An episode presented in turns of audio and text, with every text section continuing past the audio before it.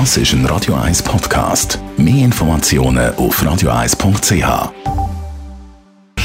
Sprechstunde auf Radio 1, präsentiert von der Dr. Andres Apotheke Stadtlaufen. Pflanzliches Wissen aus der eigenen Produktion bei Sportverletzungen, Blasenentzündung und Energiemangel. Es geht um unseren Geruch, den Körpergeruch. Jede und jeder von uns schmeckt ja wieder ein bisschen anders.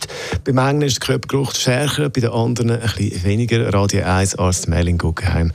Wieso schmecken wir so verschieden?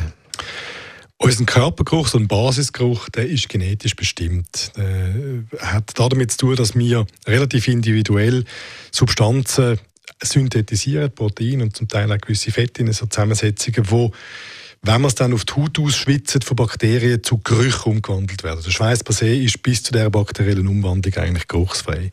Und so schmecken wir als Personen ähm, unterschiedlich. Darum wird zum Teil auch diskutiert, ob man das in solche Kriminalistik einfließen lassen.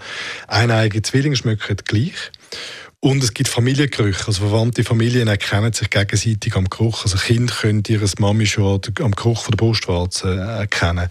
Und dadurch gibt es auch gewisse Inzesthemmung, weil man eigentlich so in einem sexuellen Kontext unsere Familienmitglieder, also die Kinder, nicht schmecken können.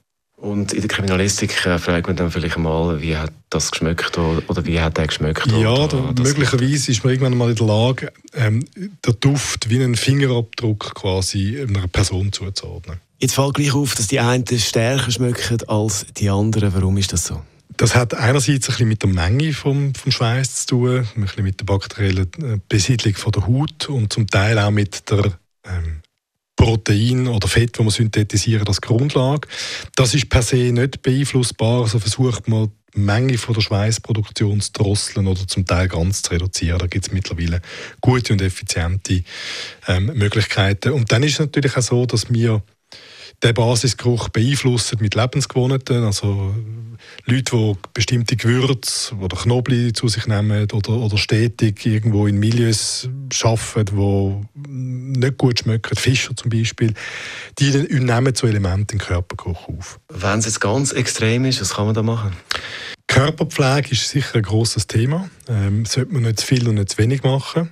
Ähm, das funktioniert gut. Und dort, wo die Schweiß Produktion ein Problem ist, sei das in der Menge, man redet dann von der Hyperhydrose oder vom Geruch, das ist die Bromhydrose.